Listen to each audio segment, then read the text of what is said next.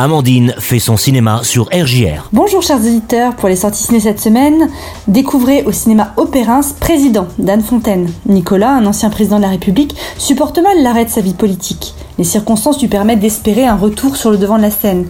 Mais il lui faut un allié. Nicolas va donc partir en Corrèze pour convaincre François, un autre ancien président, qui lui coule une retraite heureuse à la campagne, de faire équipe avec lui. François se pique au jeu, tandis que Nicolas découvre que le bonheur n'est peut-être pas là où il croyait. Toujours dans le même cinéma, sortie de la comédie musicale Annette, avec Marion Cotillard et Adam Driver. Los Angeles, de nos jours. Henri est un comédien de stand-up à l'humour féroce. Anne, une cantatrice de renommée internationale. Ensemble, sous le feu des projecteurs, ils forment un couple épanoui et glamour. La naissance de leur premier enfant, Annette, une fillette mystérieuse au destin exceptionnel, va bouleverser leur vie.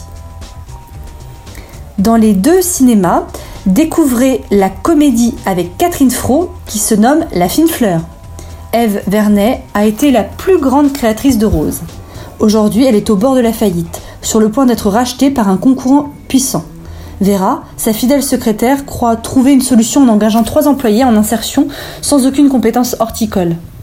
Alors que quasiment tous les séparent, ils se lancent ensemble dans une aventure des plus singulières pour sauver la petite exploitation.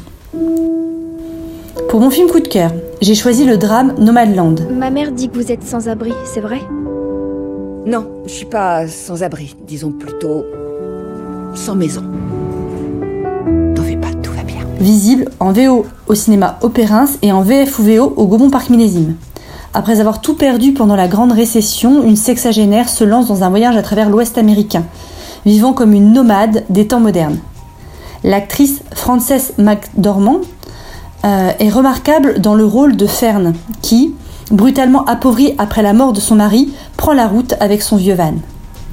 Elle croise en chemin de nombreuses solidarités et le spectateur assiste à la rudesse des conditions de vie. Nulle plainte de la part de cette femme extraordinaire, de bonté et d'abnégation. Mon mari a travaillé à USG, la mine de gypse à Empire, et j'ai enseigné à l'école comme institutrice. Les temps sont durs actuellement. Je vous invite à envisager une retraite anticipée. Je dois travailler. J'aime travailler.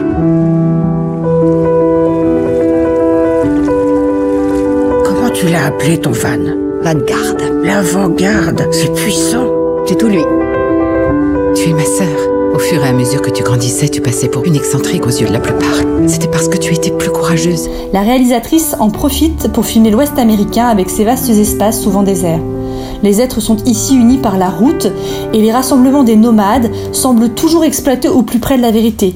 Si bien qu'on imagine puis on comprend que les acteurs se mêlent à de véritables personnes qui témoignent donc au plus près euh, du réel et cette grande véracité touche d'autant plus euh, les spectateurs. Fern change souvent de travail, gagne un peu d'argent, s'adapte vite à ses nouveaux collègues puis s'en va. Quelques figures croisées en chemin retiennent son attention. Lorsque sa sœur lui propose de rester avec sa famille dans une maison, malgré l'attachement envers elle, Fern décline l'offre et préfère retourner dans son vieux van et reprendre la route. Le film résonne alors comme un hymne à la liberté qui certes coûte cher et use parfois, mais qui donne finalement un sens à la vie de l'héroïne. J'ai rencontré des centaines de gens dans ce mode de vie. Je dis pas adieu quand ils repartent. Je leur dis toujours on se recroisera sur la route.